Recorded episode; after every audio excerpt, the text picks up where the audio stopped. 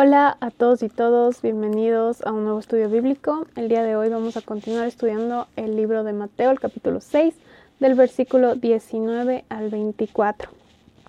Y bueno, como siempre voy a comenzar hablando sobre cómo Dios me ha ido hablando en la semana y más que nada cómo fue introduciéndome el tema eh, para realizar el estudio. Y es que el tema de hoy es sobre los tesoros. Y antes de comenzar a estudiar, empecé desanimada y en oración hablaba con Dios y le pedía que me permita escucharle porque no, no le oía y parece que no le voy a escuchar. Dios está ahí para decirme, aquí estoy, aquí, aquí estoy para hablarte. Y le entregué todos mis miedos, le expliqué cómo no quería que mi vida sea usada eh, de una manera en la que no esté Él ahí, y que mi enfoque sea completamente terrenal y las cosas que puedo ganar aquí, pero sin servirle a Él. Estoy abierta a que me use como Él quiera. Y, y si Dios me da ese privilegio de servirle a tiempo completo, yo sería muy feliz y porque para mí el servicio, para mí la vida en sí fuera de Cristo no, no tiene sentido. Y bueno, le decía a él como era para mí difícil porque no sabía si tenía que dejarlo todo y dar la vuelta y ver qué están haciendo los demás o qué puedo hacer con mis objetivos eh, en esta vida, como mi carrera o mis estudios, porque eso es lo que te pide el mundo, que te asciendan de puesto, que compres tu casa, que, que tengas tus cosas.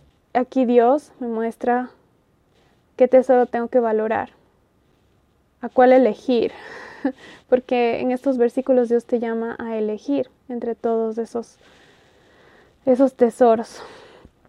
Así que, bueno, para mí fue algo que me llegó bastante. Entonces vamos a orar para ver qué es lo que Dios quiere decirte hoy y que te hable directamente al corazón. Eh, a mí me habló de una forma y Dios te va a hablar de la forma en la que más necesites, según lo que te está enseñando en tu vida. Así que vamos a comenzar con la oración.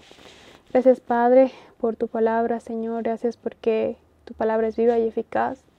Porque tú nos muestras que sea lo que sea lo que estemos haciendo, Señor, tú llegas con la palabra adecuada, Señor. Tú pones justo lo que tenemos que escuchar y tú eres perfecto, Padre. Te pido, Señor, que abras nuestro corazón y que pongas el Espíritu en cada una de las personas que estén escuchando, Señor, para que podamos elegir y podamos entender cuáles son esos tesoros que esta tierra nos, nos está ofreciendo y cuáles son los tesoros que podemos hacer para ti, Padre. Prepara nuestro corazón, háblanos hoy. Amén.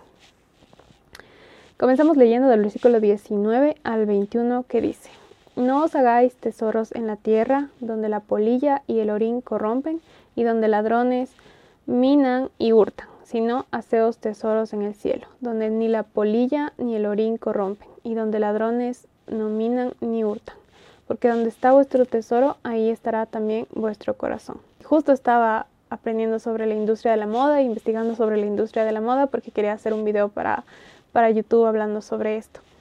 Y estaba trabajando en eso, investigando, y me di cuenta que no solo de esta industria, sino de muchas otras cosas, como millonarios, billonarios, trabajos y industrias en la que existen millonarios y billonarios están llenos de tesoros. Y, y, son tesoros que se corrompen. Y nunca me había dado cuenta que no hay un millonario que se salve de decir que yo estoy haciendo las cosas bien como millonario, digámoslo así. Em, yo estoy aportando y no estoy quitando a nadie, no estoy afectando a nadie. Y esto, esto a mí me impactó, porque es verdad, es como no hay un tesoro que te, te, ofrezca la tierra que no se corrompa. Porque todos de alguna forma terminamos acabando con el planeta y con la sociedad.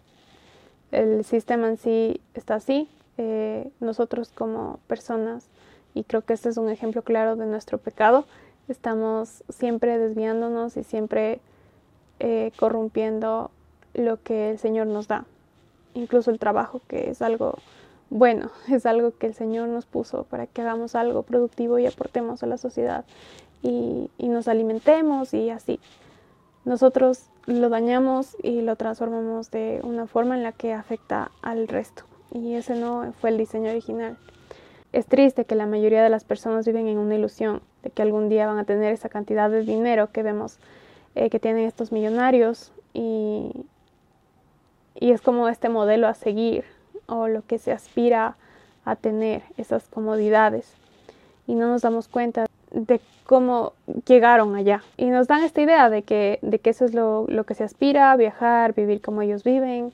No creo en realidad de que estos millonarios comenzaran con la idea de, de destruir todo a su paso. Pero como dice este versículo, los tesoros en esta tierra se corrompen y en algún punto la riqueza corrompió a estas personas y se desviaron. Y también la palabra corromper en sí eh, significa se daña, se destruye. Y es claro esto, es claro que, que lo que nosotros ganamos, eh, ya sea que no seamos millonarios, se puede terminar de un segundo al otro. Eh, puede que hayamos trabajado tanto por una casa, porque ese era nuestro ídolo y eso era lo que tanto queríamos, y de repente un terremoto y se acabó la casa. O lo que me ha pasado en esta semana, que se me dañaron la computadora, el teléfono, se me dañó todo. Y, es así. Y, y ahora que lo pienso, hasta eso Dios utilizó para mostrarme mediante, mediante estos versículos que esto es temporal. Lo que estás tratando de ganar es algo que se va a romper, que se va a dañar. Estas cosas materiales no son eternas. Puede que el Señor diga, hasta aquí eh, está tu vida en esta tierra, ahora ven conmigo. ¿Y qué pasó con las cosas que dejamos aquí? Hay una palabra, bueno, en el griego antiguo, en este versículo, dice exactamente, no atesoren para ustedes mismos tesoros en la tierra. En tu palabra es viva, hemos estudiado eh, sobre cómo Dios nos bendice para bendecir a los demás. Por ejemplo, en Filipenses hablamos de eso, de cómo Dios nos pide que demos en abundancia y, y que demos y que demos y que no pensemos en lo que tenemos porque Dios va a suplir de lo que damos. Entonces, una buena forma de no hacer tesoro para nosotros mismos es utilizar esos recursos para bendecir a los demás. Debemos pedir a Dios que nos muestre la manera en el que podemos hacer un tesoro eterno en el lugar en el que estemos. Dios puede usarte en cualquier lugar en el que estés para, para bendecir a los demás. En el versículo 21 nos llama a meditar también en dónde está nuestro tesoro. Este versículo me dejó pensando en cuán corrupto puede estar un corazón para no fijarse en el daño que está haciendo a su alrededor. Y pensaba en cómo un corazón sin Cristo no se da cuenta, está ciego y no ve lo que es bueno y solo busca lo suyo. Y es lo mismo que estamos viendo en estos versículos. Es un corazón que es egoísta, un corazón centrado en, en sí mismo, en hacer tesoros para sí mismo. Cristo es el mayor ejemplo de un corazón que está centrado en lo eterno. Y esto a mí me encanta. me encanta porque estamos conociendo a Cristo y estamos eh, viendo cómo, cómo Él vivió y, y cómo Él nos llama a vivir aquí, porque estamos entendiendo cómo debemos ver el mundo. Y Él no estaba aquí para hacer una casa, Él no estaba aquí para acomodarse y vivir de las mejores formas. Él caminó mucho, Él trabajó para ganar almas y no acumuló cosas para sí mismo. Y, también pensaba, ¿no? En, estas ideas que, quizás el mundo nos mete como qué, puedes hacer y cómo puedes ganar más dinero y, cómo, cómo puedes producir, ¿no? Y él podía hacer un montón de cosas. Él era sabio, él era, él, él sabía. Y él no buscó sacar un provecho para sí mismo. Él no se puso a vender sus milagros, ni a pedir que le paguen para que le toquen y, se curen. No. Eh, él mostró con su amor a nosotros él dio todo sin, sin esperar tener un tesoro para sí mismo. Y es un gran ejemplo de que esas cosas no importan. Él no buscó esas cosas porque sabía que no tenían un provecho. No es provechoso. Y podemos hacernos estas preguntas para analizar nuestro corazón. eh, estamos más centrados en las cosas materiales o en las espirituales. Estamos solo pensando en cómo generar más dinero, más cosas o buscamos cómo podemos ayudar a los demás. Y por último, nuestro corazón está buscando a Dios o ganarse las riquezas de este mundo. Pidamos a Dios que nos dé su corazón, su visión, para que nuestras acciones lo reflejen y nuestro corazón esté bien enfocado en las cosas que sí importan.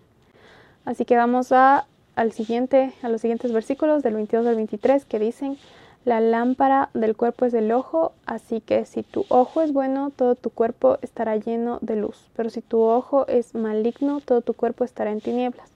Así que si la luz que en ti hay es tinieblas, ¿cuántas no serán las mismas tinieblas? Estos versículos son una analogía con el ojo. Y estos versículos nos lo que quiere decir es que no debemos vivir en la oscuridad, como en una ceguera, de que no vemos las necesidades. Necesitamos que Cristo nos muestre cómo hay que vivir y que notemos lo que está mal en nuestro corazón y qué es lo que estamos viendo, a qué nos, en qué nos estamos enfocando. Si es que estamos viendo las necesidades de los demás, vamos a tener un ojo bueno, es decir, un ojo generoso.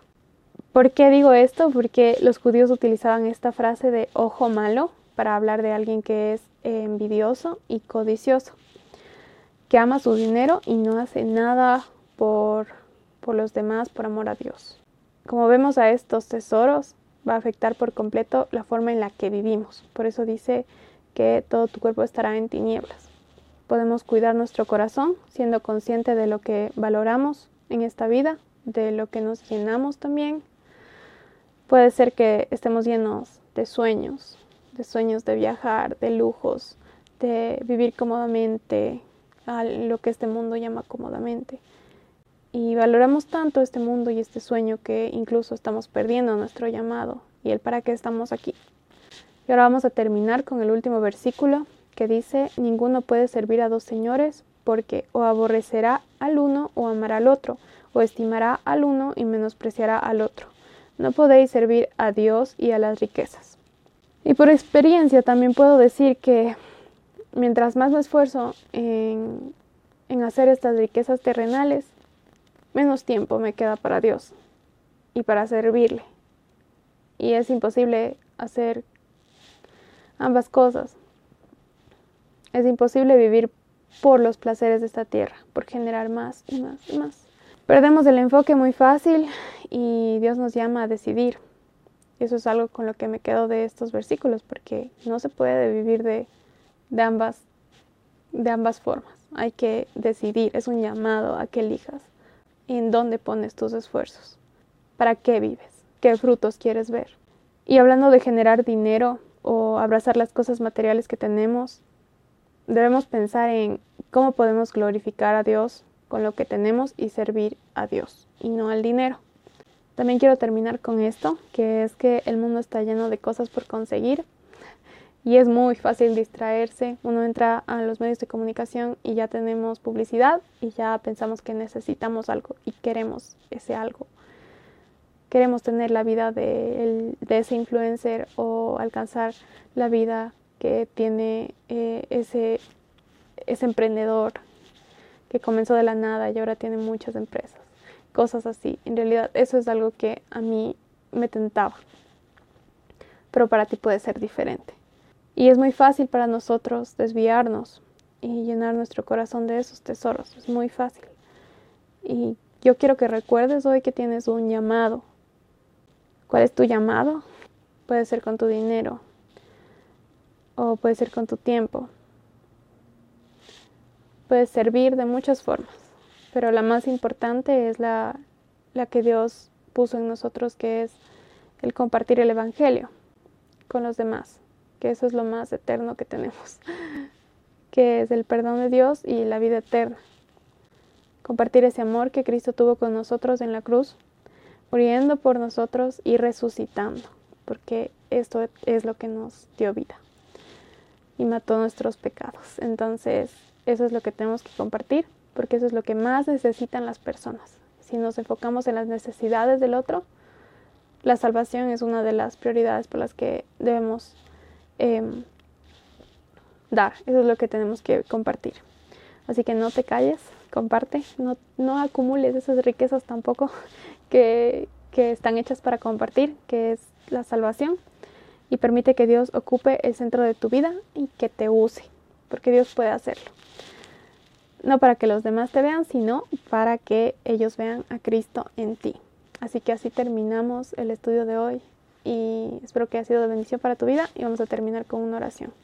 Gracias Padre por tu palabra, gracias Dios porque nos llenas siempre con tu presencia, porque siempre tienes algo que enseñarnos, porque Dios tu palabra es, es asombrosa, Dios, la manera en la que tú vives Señor, la manera en la que Cristo nos mostró cómo se debe vivir en esta tierra. Es asombroso Señor, te pido que pongas en nosotros ese corazón para que podamos actuar de esa forma. Gracias Dios por todo tu amor, tu misericordia. Gracias por tu perdón. En el nombre tuyo oro. Amén.